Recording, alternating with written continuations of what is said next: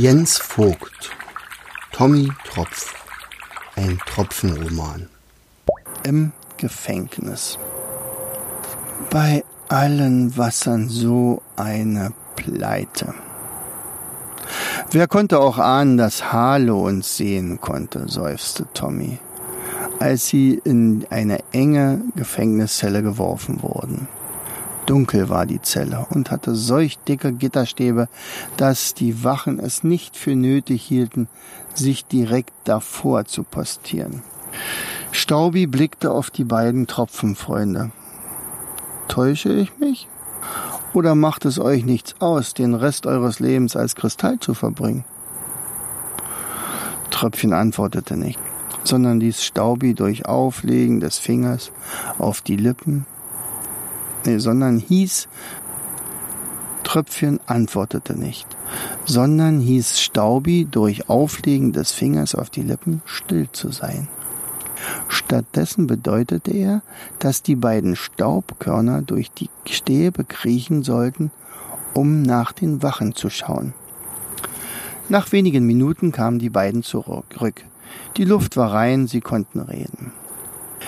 Irgendwie schienen Tommy und Tröpfchen tatsächlich erleichtert. Endlich wussten sie, wer ihr Gegner, ihr Feind war. Harlow mochte zwar mächtiger denn je sein, aber sie hatten ihn bereits mehrfach besiegt. Warum sollte er nicht auch diesmal bezwungen werden? Sicherlich, die Situation war alles andere als erfreulich und blieb wohl bis zum Ende höchst gefährlich. So viel stand fest. Ein weiterer Fehler würde ihnen allen das Leben kosten. Daher mussten nun alles noch besser durchdacht werden. Wie mag Harlow in der kurzen Zeit nur diese Macht aufgebaut haben? fragte Tröpfchen.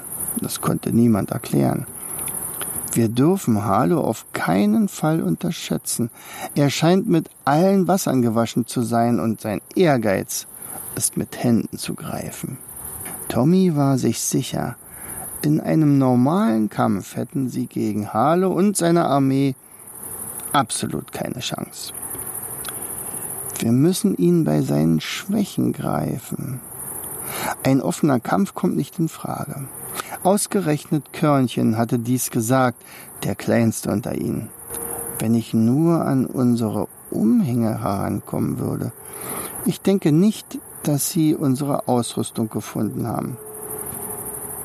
Die Unhänge hängen gleich neben den Wachen. Dort ist ein großer Tisch, auf den haben sie sie geworfen, berichtete Staubi. Ah, das ist gut. Die werden wir uns als erstes wiederholen, sagte Tröpfchen. Staubi staunte nicht schlecht. Äh, darf ich euch erinnern, dass ihr gerade in einer Gefängniszelle steckt? So wie ich das sehe, sind die Gitterstäbe für Wassertropfen etwas zu eng gesetzt, um einfach so herauszuspazieren.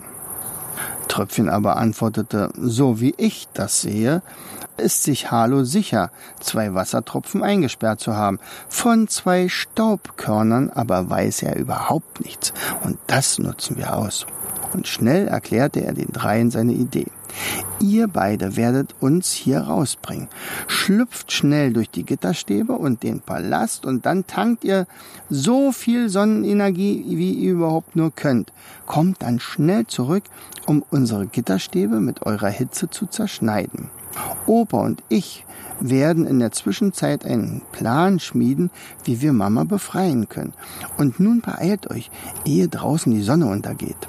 Eifrig flitzten die beiden Staubkörner durch die Stäbe, durch den ganzen Palast.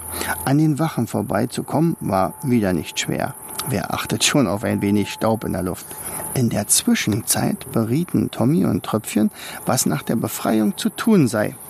Lasst uns das in Ruhe überlegen. Tommy kniff die Augen zusammen, weil er so noch schärfer nachdenken könnte. Wovor hat Harlow Angst? Welche Schwachstelle hat er? Er muss eine Schwäche haben, jeder hat eine.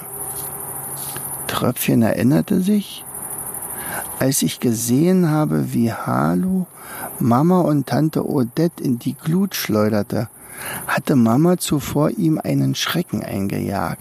Sie hatte damals zu ihm gesagt, sie würde ihn verzaubern. Darauf reagierte er voller Angst, ja fast Panik. Tommy wunderte sich. Soweit er wusste, konnte Perla ja gar nicht zaubern. Das hat sie gesagt? Ja, Opi, das hat sie. Und dann hat Harlow sie losgelassen. Hm. Tommy kam ein Gedanke. Nun gut, er hat Angst vor Zauberei.